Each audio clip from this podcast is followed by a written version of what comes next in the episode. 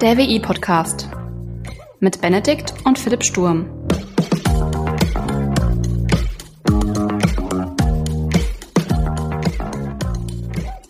Hallo und herzlich willkommen zur 17. Folge des WI-Briefings. Mein Name ist Benedikt und ich möchte heute mal über ChatGPT sprechen. Als Philipp und ich in der letzten Folge vom BI Podcast schon mal so ein bisschen über ChatGPT gesprochen haben, musste ich für mich ja leider so ein bisschen eingestehen, dass ich nicht ganz so viel Ahnung von ChatGPT habe. Deshalb habe ich einfach die Gelegenheit genutzt und mich noch mal ein bisschen tiefer informiert und mir mal so angeschaut, wie funktioniert eigentlich ChatGPT, was kann ChatGPT und was vielleicht auch einfach nicht. Deshalb fangen wir einfach mal an. Klären wir doch erstmal die Frage, was ChatGPT überhaupt ist. Also für die Leute, die es vielleicht noch nicht wissen, ist es erstmal eine Art künstliche Intelligenz, die die natürliche Sprache in Textform verstehen und auch selber wieder erzeugen kann. Wie der Name schon sagt, ähm, funktioniert die Interaktion mit ChatGPT wie bei einem Chat. Also man stellt eine Frage und erhält dafür Antworten. Allerdings, und das ist das Besondere bei ChatGPT, es kann den Kontext der Konversation beibehalten und kann somit auch Folgefragen beantworten. Stelle ich beispielsweise so die Frage, wie erstellt man einen HTTP-Request in JavaScript, wovon ich wirklich keine Ahnung habe, aber vielleicht mal ganz nützlich sein könnte, dann bekomme ich dafür eine Antwort, denke mir so, hm, ja, mit der Antwort kann ich aber gerade noch nicht so viel anfangen. Wie wär's denn, wenn du mal ein paar Kommentare dazu schreibst? Dann sage ich einfach, ChatGPT, kannst du auch noch ein paar Kommentare hinzufügen? Dann sagt er, na klar doch, mache ich dir. Und spuckt mir die Antwort mit Kommentaren wieder aus.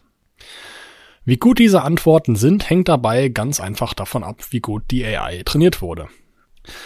Aber was heißt denn jetzt eigentlich, eine künstliche Intelligenz zu trainieren? ChatGPT beispielsweise wurde zunächst mit einem großen Datensatz an Texten gefüttert, also beispielsweise Artikel oder Gespräche, also alles Mögliche in Textform. Dadurch hat die AI erstmal gelernt, wie äh, die Syntax und die Semantik der Sprache sind, also wie diese halt aufgebaut ist und verwendet wird. Irgendwann ist die AI dann so weit, dass es dann einen eigenen Text auf Grundlage einer bestimmten Frage oder auch eines bestimmten Themas erstellen kann. Also somit eine Antwort generieren kann. Dabei verwendet ChatGPT den sogenannten Transformer-Algorithmus. Dieser Transformer-Algorithmus basiert auf einem neuronalen Netz und ist damit in der Lage, große Datenmengen, also beispielsweise Daten in Textform, zu analysieren und zu verstehen und darauf basierend dann einen Text zu generieren, der sozusagen einer menschlichen Antwort sehr ähnlich ist. Um nochmal diesen Begriff neuronales Netz kurz zu erklären, ist das eigentlich vereinfacht ein Programm, das so die Arbeitsweise eines menschlichen Gehirns nachahmen soll. Um dann zu lernen, was die richtigen, beziehungsweise auch in Anführungsstrichen richtigeren Antworten sind, wird bei ChatGPT unter anderem sogenanntes Reinforcement Learning from Human Feedback verwendet. Also übersetzt heißt das sowas wie äh, Belohnungslernen mit menschlichem Feedback. Das könnte man sehr stark vereinfachen in drei Schritte. Im ersten Schritt zeigt man der AI auf eine bestimmte Eingabeaufforderung, was das gewünschte Output-Ergebnis wäre, also sprich die passende Response. Im zweiten Schritt hat man eine Eingabeaufforderung, aber eine Sammlung an möglichen Outputs, also möglichen Reaktionen darauf und zeigt der AI, was davon die beste Reaktion ist, beziehungsweise rankt diese Reaktion. Im dritten Fall bekommt die AI eine Eingabeaufforderung, dann wird sich der Output angeschaut. Dieser Output wird je nach Belohnungsmodell dann unterschiedlich stark belohnt. Daraus sollte die AI dann lernen und dieselbe Frage beziehungsweise dieselbe Eingabeaufforderung wird dann nochmal gestellt in der Hoffnung, dass die Antwort beziehungsweise die Reaktion jetzt besser ist und stärker belohnt werden kann. So erstmal die Theorie hinter ChatGPT. Allerdings hat das ganze System auch seine Beschränkungen und es hat schon einen guten Grund, und das habe ich auch schon mal im WI-Podcast erwähnt, warum das Ganze äh, öffentlich zugänglich ist. Die AI möchte mithilfe unseres Nutzerfeedbacks lernen und sich dadurch verbessern. Die Firma hinter ChatGPT, also OpenAI, schreibt auf der Website, was aktuell so die Probleme sind und dass man diese auch ausmerzen möchte. ChatGPT schreibt manchmal plausibel klingende, aber dann falsche und unsinnige Antworten.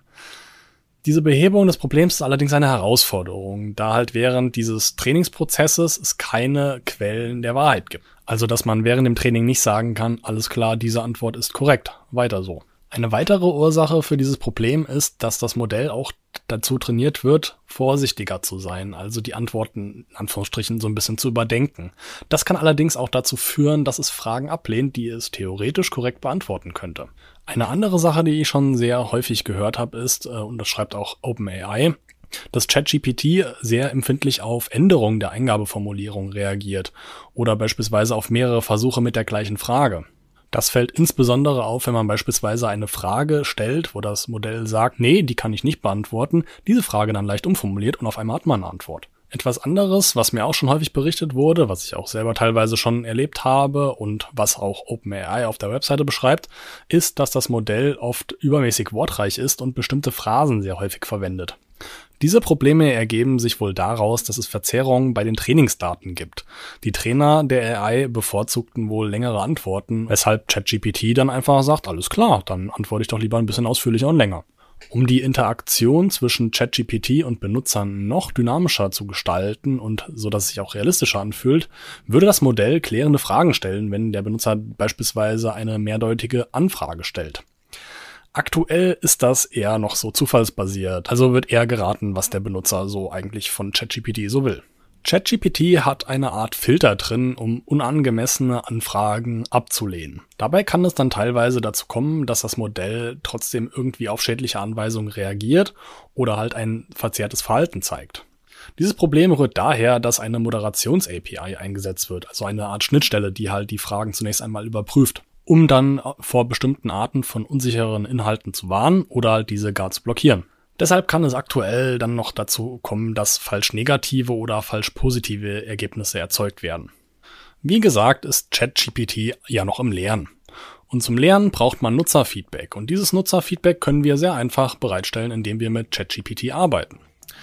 Also kann ich jedem, der noch so ein bisschen Hemmung und Bammel vor ChatGPT hat, einfach mal empfehlen, es mal auszuprobieren und mal ein bisschen rumzuspielen. Das soll's auch schon von mir gewesen sein. Ich hoffe, euch hat die Folge gefallen und ihr schaltet auch zum nächsten WE-Briefing und auch zum nächsten WE-Podcast wieder ein. Bis dahin, ciao.